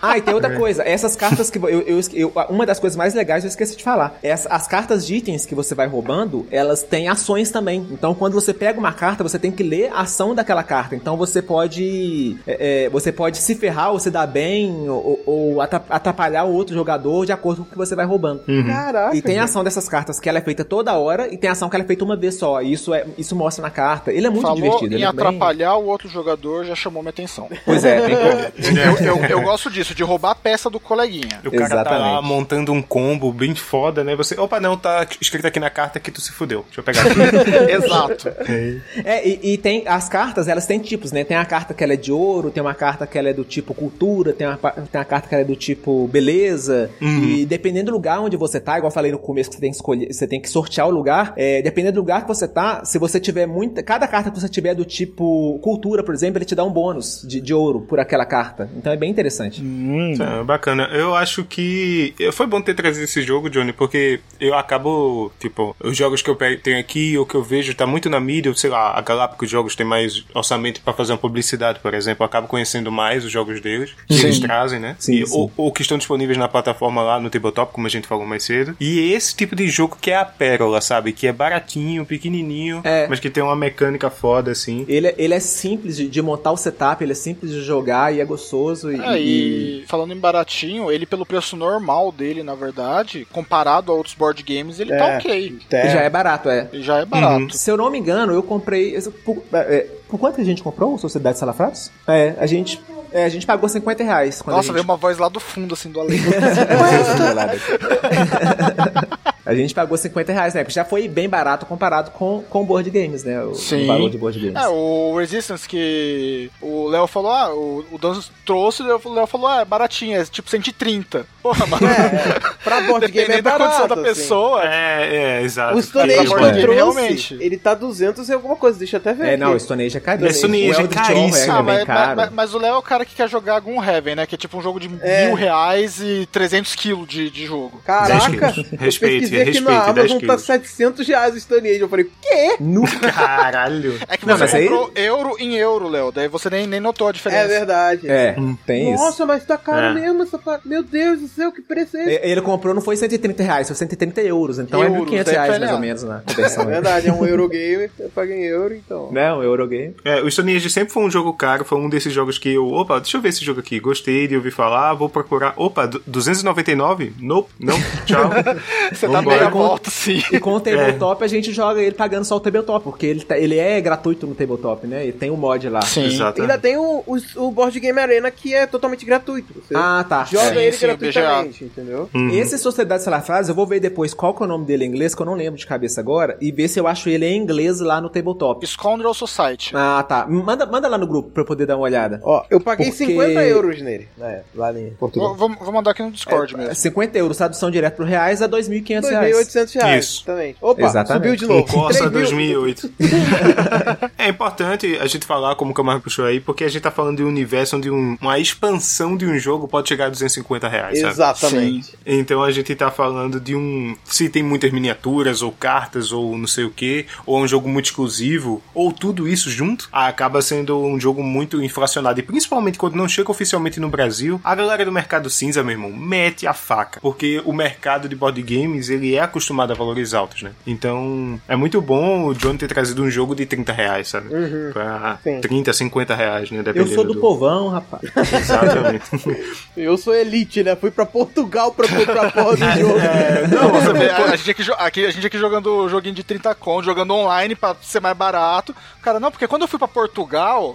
quando, quando eu estava na Europa, eu comprei por Europa, 50 euros. Nossa, velho, é, é muito babaca isso. Puta merda. Tô ficando com raiva de é mim. Porque aqui a gente subiu o nível. eu olhei aqui realmente não tem. Ele ele no, no tabletop. Fica aí a, a meu apelo aos, aos, aos modders. É. Por favor, façam um mod disso. Traduzir um jogo no tabletop eu já sei, agora criar, criar do zero eu ainda não sei. É, complicado, complicado. O, o Danzo ele falou de expansão, acabei de dar uma olhada aqui também. Eu não sabia, mas o Potion Explosion ele tem uma, uma expansão. Ele tem hum. o quinto elemento, que é uma bolinha verde que vai vir algumas poções a mais para você colocar essa bolinha no meio do jogo. Ah, hum, que susto. Quinto elemento adicionou um ingrediente a mais. É, não, é, é, porque são quatro bolinhas. Não é aquele filme com Bruce não, Willis. Não, não, não. Muito bom, por sinal. São, são quatro elementos que eu falei, né? Daí tem um quinto que aparentemente tem alguma coisa a ver com tudo, porque tudo que é verde tem a ver com ele. Sim, caralho.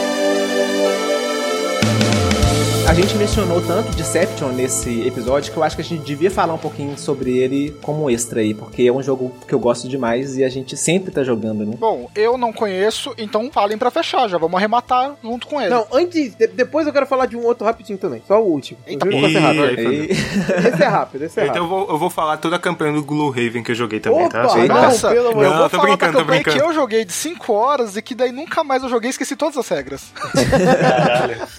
não, mas assim, sendo o de a gente tá falando aqui de jogos para jogar. É, quando eu falei do The Resistance, né? Jogos sociais, de papel escondido e tal. E acaba que a gente tem jogado, né? Johnny e Léo, né? O Camargo acho que nunca jogou com a gente. Mas a gente acabou conhecendo. Eu conheci no Tabletop Simulator, né? Mas um jogo que, que também tem essa pegada de papéis escondidos e que é muito divertido. E, e estimula muito a imaginação de você pensar como foi os casos, né? Que o, o nome, qual é o nome do jogo completamente? O, o jogo, completo? Ele tem, ele tem dois nomes. Ele tem é, DS Files, que é, é, um dos. Porque esse jogo, se eu não me engano, ele é, ele é oriental, ele é japonês, se eu não me engano. Aí tem um nome japonês que eu não faço a mínima ideia como é que é. Tem esse nome que é DS Files, se eu não me engano. E tem um nome que a gente conhece mais, que é o Deception. É, é porque, se eu não me engano, tem um Deception, a Hong Kong e alguma Isso, coisa. Né? É, é, o nome completo eu não sei. É Deception, é. a Hong Kong History, History, nossa, assim. Eu não lembro agora de é. cabeça. Mas ele funciona muito com essa pegada do The Resistance, né? Tipo, vão ter pessoas que estão dispostas a. É uma cena de crime, né? Um jogo que você vai é, tentar montar uma cena de um crime, onde tem um assassino, que ele vai dizer. Se eu não me engano, é o quê? Qual a arma que ele usou? É, é nesse, nesse jogo, se você for jogar só o básico, né? Sem, sem a expansão, uhum. aí você vai sim, ter sim. um assassino, um cientista forense e o resto da galera vai ser os detetives. Isso. Todo mundo ganha é, cinco armas e cinco pistas pistas. Isso. O assassino, ele vai falar com o cientista forense sem os detetives saberem que ele é o assassino, qual arma do crime ele usou e qual pista ele deixou no, na cena do crime. E o cientista forense, ele não pode falar, ele, ele, ele é mudo o jogo inteiro. Ele vai usar umas cartas que tem na, no jogo para poder dar dicas. A primeira carta é a causa da morte. Ele fala com os detetives qual foi a, a causa da morte, aquela arma que, que o assassino mostrou para ele causou. Pode ser uma lesão grave, sangramento, asfixia, envenenamento, uhum, pode ser uhum. várias coisas. A segunda carta vai ser o local do crime. Aí o cientista forense vai, vai escolher lá qual é o local do crime que ele acha, aí ele que tá montando a história na cabeça dele, é, qual o local do crime que ele acha que, que, aquela, que aquele assassinato aconteceu. E, e, são, essas são as únicas coisas que ele escolhe. As outras, as outras três cartas, elas são aleatórias. Ele vai escolher aleatoriamente, aí cada carta vai mostrar uma coisa diferente. Qual que era a condição que o corpo foi encontrado, como que, a, que o lugar, a cena do crime estava quando foi encontrada, quanto tempo demorou para poder ser encontrado aquele corpo, por que, que ele foi encontrado, se foi pelo cheiro, se, se tinha algum vestígio visual. Tem várias, aí tem várias dicas assim que, que, que, serão aleatórias. Ele escolhe dentro dessa carta qual dica que ele vai dar, mas a carta em si vai ser aleatória, ele não consegue escolher. Mas o legal de ser o cientista forense é que você tem que escolher pensando no que os outros vão achar através daquilo. Exatamente. Porque não adianta você criar uma ideia muito doida na sua cabeça, porque assim, o assassino te fala que foi tal arma e tal. e tal coisa, tal. Como é que fala? Pista-chave. Né? Pista. É, pista. É, pista-chave. Ele fala qual foi tal pista. E daí você olha aqui e fala, ok, eu não posso criar na minha cabeça uma coisa muito louca, porque se eu criar uma coisa muito louca, os, os investigadores nunca vão descobrir qual é a verdade. Então eu tenho que é. ver o local mais óbvio que entregue aquela dica. Então, isso é que é muito interessante, né? E, e, o mais legal de tudo é que no final da. São três rodadas que você faz. No final de cada São rodada. Três rodadas, cada uma dura mais ou menos ali uns oito minutos, você que define. É. Que, que, a galera vai discutindo. Exatamente. E o legal de no final dessas rodadas você fazer o pessoal é, é dizer as suas apostas, mas não tipo falar, ah, eu acho que foi. As suas teorias. Não, é, não, não, é, não é só falar, acho que foi essa arma com essa arma. A gente gosta de trazer. Contar a historinha. Exatamente. Mesmo. Você criar uma, uma história ali pro fundo, tanto que a gente sempre dá a resposta o, do, da nota da fanfic de quanto foi e se é verdade ou não. Entendeu? Então, Isso. essa fanfic aí é 3 de 10, então, mas é verdade. É, e no final de cada turno, são três turnos, como, como o Léo falou. No final de cada turno, o, aquelas últimas três cartas que eram aleatórias, o cientista forense vai ver qual que não tá ajudando a galera e vai tirar ela e vai pegar uma outra aleatória para colocar no lugar. Exatamente. Você gasta a sua ficha de investigador se, pra, pra dar esse chute. Você entrega ela Isso. se você der esse chute. Então. Aí você não pode mais arriscar, mas você continua discutindo ali. Você só não pode tentar a sorte mais. Exatamente. E enfim, cara, é um jogo muito, muito legal. Por causa disso, ele traz esse elemento de, de da intriga, mas ao mesmo tempo ele tem esse negócio de divertido, de que você tem que criar coisas na tua cabeça ali. E eu acho que assim, jogar como um cientista forense nesse jogo, apesar de ser muito difícil, é muito divertido. É muito divertido. É, é o mais divertido. É, é verdade. É, mas enfim. Ah. É... Ser detetive e tentar adivinhar também é muito. Eu acho que eu, eu só não gosto de ser assassino. Todas as vezes que eu fui assassino, eu me ferrei. Mas ser detetive é muito gostoso e, e, e se eu assistisse forense também é muito bom. É, é, um, é o meu jogo favorito ser hoje detetive só não é gostoso, ser investigador só não é gostoso quando você. Todo mundo vai contra você, mesmo você falando que não é assassino. Aí é uma merda. É verdade. Você se sente um lixo e você quer ir embora depois daquilo. É, é. é Aí você fica querendo, você fica querendo descobrir quem que é o assassino só pra você esfregar naquela, na cara da galera, né? é, exato. Que foi o que eu fiz. Exatamente. Foi, foi mesmo. E ninguém tava indo na sua teoria. Você foi o único que arriscou e, deu, e foi certo. É verdade. Eu errei por uma coisa, na verdade. Foi tipo. Foi, é, eu, eu, depois... eu, eu, fui na arma certa, só que eu escolhi a pista errada. Então. É. E ninguém tinha pensado naquela possibilidade. Teve uma que foi, foi. foi engraçada, porque a arma do crime era um sax. E, cara, era tipo, saxo é a arma do crime e a gravata foi o, o negócio. É, esse que eu era, eu, esse que eu era o cientista forense, o, o Binho que descobriu a, a, o assassinato. Eu lembro disso. Cara, foi muito legal, assim, de que eu criei uma história do cara que, te, que ele foi tocar, foi fazer tipo o um encontro uma mulher num quarto, e daí o cara foi tocar, foi fazer um negócio sensual pra ela, ele pegou o sax e tocou Carol's Whisper pra ela. E daí ficou, e ficou rebolando só de cueca dançando essa música. E a mulher não gostou. E daí ele ficou puto, foi lá e matou ela com o. Caralho.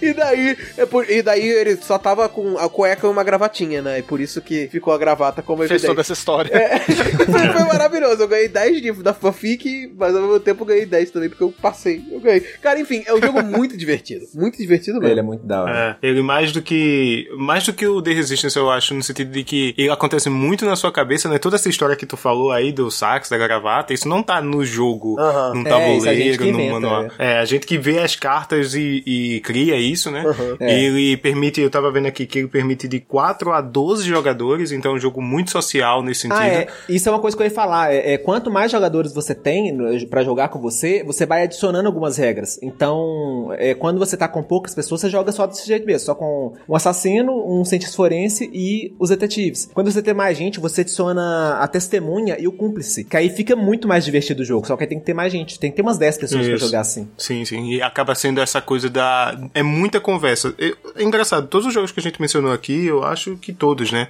Talvez não, não seja a Sociedade do Salafrários, mas todos eles não têm eliminação de jogadores, né? Que é uma coisa que tem em outros jogos, que tipo, ah, você faliu no Banco Imobiliário, você é, morreu é. no, no War, sei lá, e você Verdade. fica o resto do jogo de fora. É. E todos os jogos aqui você tá participando muito do começo ao fim, né? Você Inclusive, você participa mesmo quando outra pessoa tá jogando, né? Em todos que a gente falou aqui, sim, você sim. participa enquanto outra pessoa tá jogando. Que é um do, uma das premissas do, do, Euro, do, do, Eurogame também, né? Você participar o tempo todo ali, não só na sua uhum. rodada. E de certa forma, já que você, por exemplo, a gente falou do Stone Age, né? Você vai. não sabe qual a pontuação do seu adversário, então você tá empatado com ele até a revelação final, né? De certa é, forma, assim. Exatamente. Você verdade, tem, verdade. Tem, tem, chance de ganhar dessa forma. É. é muito legal. É, eu gosto desse jogo porque ele é muito criativo. E é muito essa coisa do tipo, pô, eu tenho que montar. Você, como cientista forense, por exemplo, tem que montar e dizer, né? Usar as cartas para ma mandar pistas, né? Mas você tem que pensar, caralho, eu tenho que. O Léo tem que pensar nisso, então vou fazer uhum. desse jeito aqui, porque eu uhum. sei que o Léo é meio louco, um exemplo. E aí ele vai Isso. viajar na história e vai acertar. É. Ou, Teve sabe, uma coisa você que conhecer as pessoas que da a mesa. Dani tava, tipo, com uma estreita no, no trabalho dela.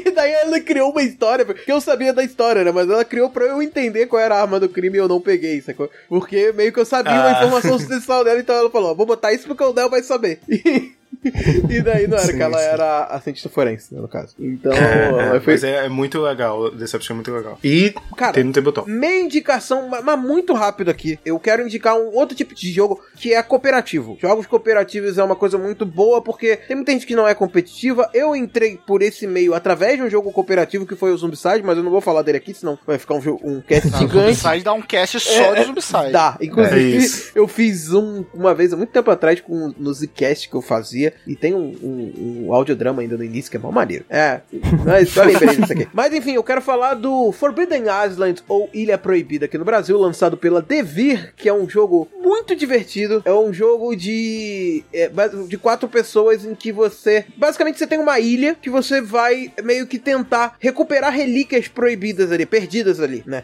Aí tem meio que uns um, troféus de um leão, um, um cálice e algumas outras coisinhas assim que você vai tendo que conquistar. E como que ele funciona? Você fica no meio desse, dessa ilha enquanto essa ilha está sendo afundada. Então, vira e mexe acontece algumas enchentes nessa ilha. E você tem que meio que andando por cada, por cada passo para pegando, coletando os recursos, né? Esses recursos são mais cartas. E quando você faz quatro cartas na mão de um tipo, por exemplo, quarto desse leão com asas aí que tem. Aí você pega quatro cartas desse leão com asas. Você tem que ir na área do leão com asas. E quando você vai nessa área, você tem que usar as quatro cartas para pegar o leão mesmo. E depois o objetivo objetivo, como é um jogo cooperativo, vocês quatro jogam juntos com o objetivo de pegar todas aquelas peças e sair da ilha. E se um perder, todo mundo perdeu, né? E porque uhum. meio que não tem como você perder, você fica vivo até o final. Mas uma coisa que é interessante é que ele tem essa mecânica de enchente. Ou seja, você vai meio que tirando umas cartas ali. Porque, por exemplo, começa o jogo, você tira quatro cartas. Aí uma área fica alagada, né? Essas quatro cartas que você vira, ela fica alagada. Aí, beleza. Vai seguindo o jogo, você vai fazendo as coisas. Se você não drenar essa área, área, aquela área, se a carta dela sair de novo, vai sair do mapa, entendeu? Perdida para sempre. Né? Exatamente. Per é. E quando ela perde, do, quando você perde ela do mapa, meio que se ela, aquela carta for de, de um tipo, tipo, tem duas,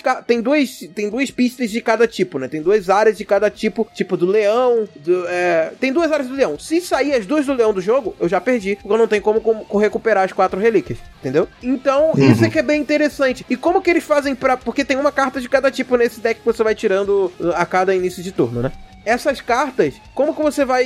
que ela vai voltar a sair? No meio do jogo, tem na área de, de cartas que você procura, pode cair uma carta de enchente. O que é que acontece quando, tem, quando sai enchente? Essas cartas que você tirou, elas voltam pro topo do tabuleiro. Você pega aquelas quatro cartas, embaralha de novo, volta ela pro topo do, do, do deck, né? Na verdade. E daí elas vão voltar a sair. Então você tem que ficar de olho para que não tire a área que você precisa. Então, cara, é, enfim, é um jogo muito legal de se jogar e ele é extremamente imersivo no quesito de que você começa a jogar assim, ah, legalzinho e tal, mas no final da rodada, você tá, caraca, a gente tá quase conseguindo, você, só, você fica muito imerso naquele mundo. Isso é muito legal. Teve um dia das nossas jogatinas que eu cheguei atrasado, eu, eu por algum motivo não lembro porque eu, eu não pude ir no horário normal, eu cheguei mais tarde e a galera tava jogando esse jogo, eles estavam no finalzinho do jogo já. Quando eu entrei na chamada, vocês não fazem ideia da empolgação que essa galera tava para jogar. Parecia que estava vendo, que estava vivendo aquilo, eles estavam muito empolgados jogando, gritando, é. falando, empolgadaço. Eu é. achei muito da hora. Eu não vi o jogo, eu não sei como joga, mas eu achei muito da hora essa empolgação que eles estavam na, na hora. É, esse eu tenho aqui, mas eu não consegui jogar porque precisa de quatro pessoas. Então. É, é. Dá até pra fazer com três, mas quando tem quatro pessoas é que fica mais, mais divertido. Assim. Mas não dá pra você controlar o, os quatro jogadores? Dá, Ou dois, duas pessoas isso, Daria. Daria pra ah, é, Porque o, tá. o, o Don't Let It Die, ele é um jogo de quatro jogadores, mas você tem como jogar ele sozinho, controlando os quatro jogadores. E é bem tranquilo de jogar assim. Não, não, é, não perde a, a imersão nem nada, não. É bem legal. Uhum. Sim, cara. É, o Ilha Proibida é um jogo que eu acho muito legal porque ele é curto, a partida dura meia hora,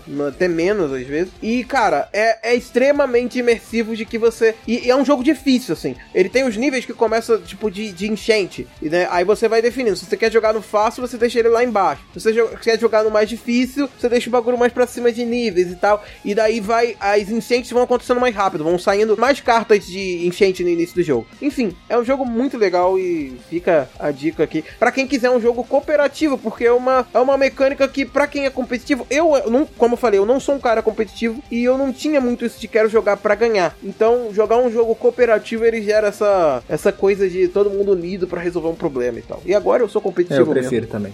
depois depois de, de, entrar nesse mundo, eu virei competitivo e eu fico puto quando eu perco no Stone Age. Essa é a grande verdade.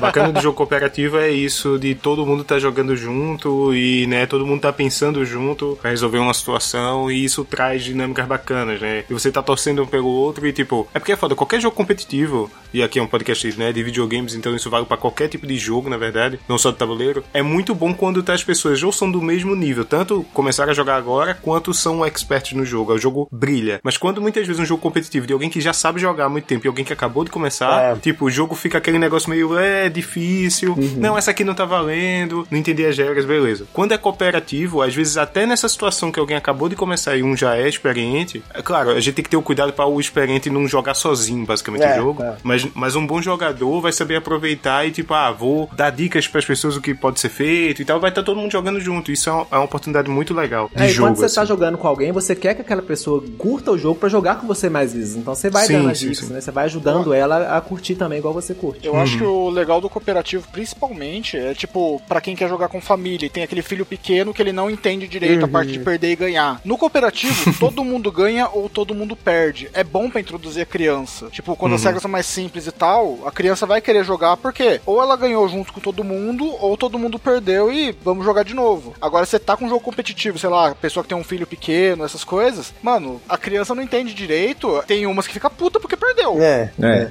Simplesmente perdeu e não aceita. O cooperativo ele tem um elemento que eu acho muito legal que é você às vezes fica meio puto quando você ganha. Eu tenho isso. De tipo, eu jogo Ué. pra perder, porque quando você ganha, você sente que foi fácil, assim. Não, não sempre, né? Tem uns que você ganha que é muito difícil, e quando você ganha tá muito difícil. E eu acho que esse é um, um bom elemento do Ilha Proibida, que é sempre, todos os que eu joguei Léo, parece que a difícil. sua vitória é ferrar os outros. Assume Você é espião, Léo. Você é espião, não, é isso que você vitória é acabar com a jogatina dos outros. Não, não é, é porque quando é muito fácil, tipo, eu já fiz umas missões de Zombicide, por exemplo, que era muito fácil. Eu consegui concluir com tranquilidade, com uma folga tranquila. E, cara, não é tão emocionante quando você tá na merda, sabe? E, e, e isso é que é a questão do, do, cooperativo. Se for uma coisa muito fácil, uma, uma, missão muito fácil, ele perde um pouco dessa empolgação. Agora, se você tá no, numa, numa coisa que tu, tu vê que tem muitas chances ali, que sei lá, mais uma rodada você perdia, que é o que normalmente acontece com Ilha Proibida, você fica mais empolgado, assim, sabe? Então, a, a frustração, uhum. é, ela é muito importante pro, pros jogos de cooperativos, entendeu? Ele, eles aumentam um pouco essa vontade de querer fazer de novo. E eu acho isso muito da hora nos jogos cooperativos. É. Um, um bom jogo cooperativo, ele, ele apresenta uma situação que, à primeira vista, é impossível. É, exato. Tipo, você tem que impedir a volta de um deus, você tem que matar todos os zumbis, você tem que, né, tipo, é sempre uma situação que, cara, não tem como fazer isso. Não, uhum. calma, tem como, vamos pensar. E, tipo,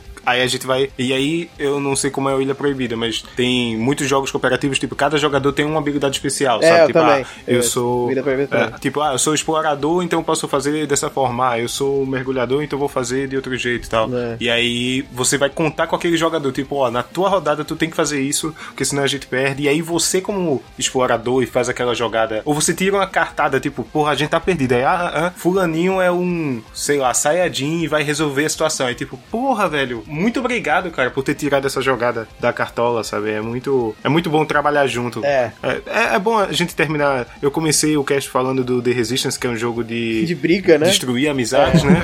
É. Destruir amizades. De terminar as amizades. É bom um jogo cooperativo pra, é. justamente pra fortalecer. Cooperativo também tem como perder amizade, gente. Garanto isso. Inclusive no último, é, no último Zombicide que a gente jogou, cara, um jogador, eu tava tipo em perigo, eu tava com um zumbi do meu lado. Em vez dele entrar lá pra me salvar, não. Ele foi buscar uma arma no, no, no Tunadão, que é um carro lá e que sem... tem.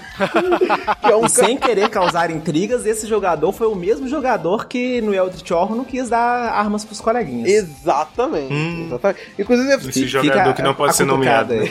Inclusive, é. você falou uma coisa que eu achei interessante, que você falou que, ah, o bom desse jogo é que todo jogo dá pra você ganhar. Primeira vez você acha que vai perder, mas todo jogo dá pra você ganhar. A não ser que seja Eldritch Horror, porque não tem como não. É que jogo não dá pra ganhar. É impossível ganhar Eldritch Horror. É, é foda. É uma delícia, mas você vai perder. Rimos muito, perdemos, né? Eldritch Horror. Esse é o final do Eldritch Horror e é o final do nosso cast, né? Eu acredito que a gente indicou aqui bons jogos pra gente jogar. Estão Sim. disponíveis aí no Tabletop Simulator, estão disponíveis aí pra gente comprar físico, preços baratos, alguns preços não tão baratos assim. Você pode ser que nem o Léo e comprar em euro. Isso, você pode ser que nem o Léo e. Babaca. Né, tipo, quando estiver passeando pela Europa, estava em Portugal. Estava eu em Portugal, eu vi. Hum, Stonehenge. É, é. esse comprar. jogo é tão fixe. 1.500 aí... euros, que dá mais ou menos 25 mil reais. É, é isso. Mas é isso, então. Isso fecha nossas recomendações de jogos tabuleiros de hoje, né? É, encerrando o nosso cast de hoje aqui no Dracon.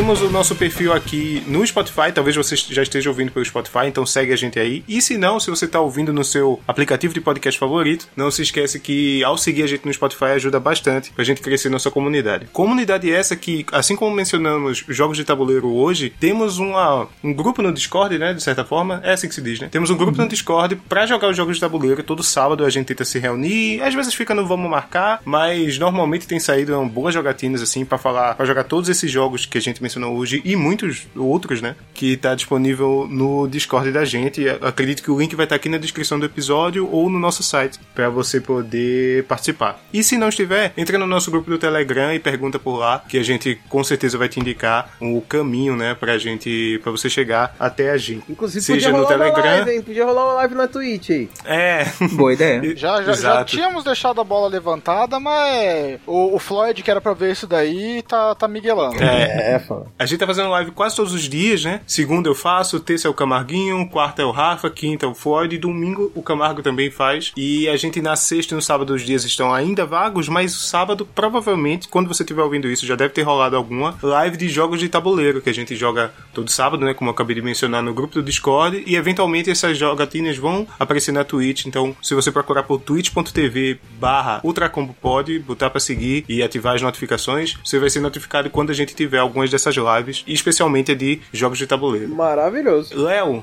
eu quero um espaço aqui, deixar esse espaço aqui para o Léo e o Johnny fazerem jabás e é, falarem onde a gente pode encontrar vocês aí pelas internets e seguir mais o trabalho de vocês ou quiser ouvir mais sobre alguma coisa que vocês estão produzindo. Jabá mais importante que eu vou começar fazendo aqui primeiro. Você está gostando da edição do podcast que você está ouvindo agora? Então, eu posso editar o seu podcast também, que está sendo feita por mim. Então, entre em contato comigo, arroba Léo Oliveira Bez, em qualquer rede social você consegue me localizar, que daí a gente faz um precinho especial. Fala, você usa o cupom de desconto Tracombo Pod lá no. ah, finalmente!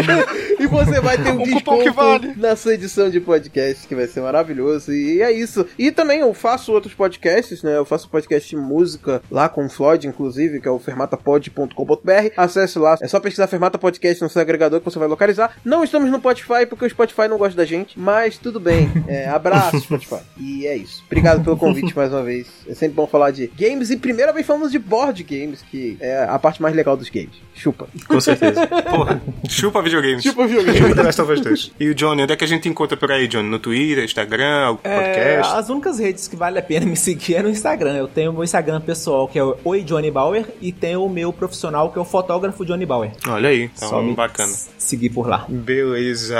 Camarguinho, a gente também tem o grupo Você Ouvinte que gostou do conteúdo que a gente tá fazendo aqui, das lives que a gente tá fazendo, considere se tornar um apoiador da gente. Em uma de nossas campanhas de assinatura, você pode assinar a gente lá na Twitch com o seu Twitch Prime ou com dar o seu sub, né, no nosso canal. Ou você pode também apoiar o nosso programa no, no PicPay, assinar o PicPay da gente no Ultracombo, que lhe dá certas vantagens, né, Camarguinho? Sim, desde grupo especial para assinantes Master, é, participação nas pautas e grupo, é, grupo de melhores amigos no Instagram. E a partir do Killer Combo, se eu não me engano, você já tem aqui o nosso agradecimento no final de cada cast. E a gente está agradecendo ao Kilton, que é um apoiador Master aí, que está ajudando bastante a gente, segue a gente desde o começo do, do Ultra Combo. Então, muito obrigado, Kilton. Muito obrigado, e Kilton. A, a, aquele agradecimento que ele, ele não vale, ele é meio roubado, mas é pra gente divulgar a lavagem de dinheiro do Léo, que tá participando aqui também. Opa! É verdade. Ah, que bom que o editor e... vai cortar isso daí. É... a, a, a, gente tem que fazer sempre a denúncia que o Léo ele usa a gente pra lavar dinheiro. Então, se a Receita Federal aparecer, olha, não temos nada a ver com isso. Exatamente. Caraca. Já deixo aqui registrado em áudio, né? Que eu não conheço o Léo. eu até conheço, mas não tenho envolvimento. Eu também não conheço esse Léo aí. é, então é isso, gente. Até a próxima semana. Valeu! Falou! Valeu!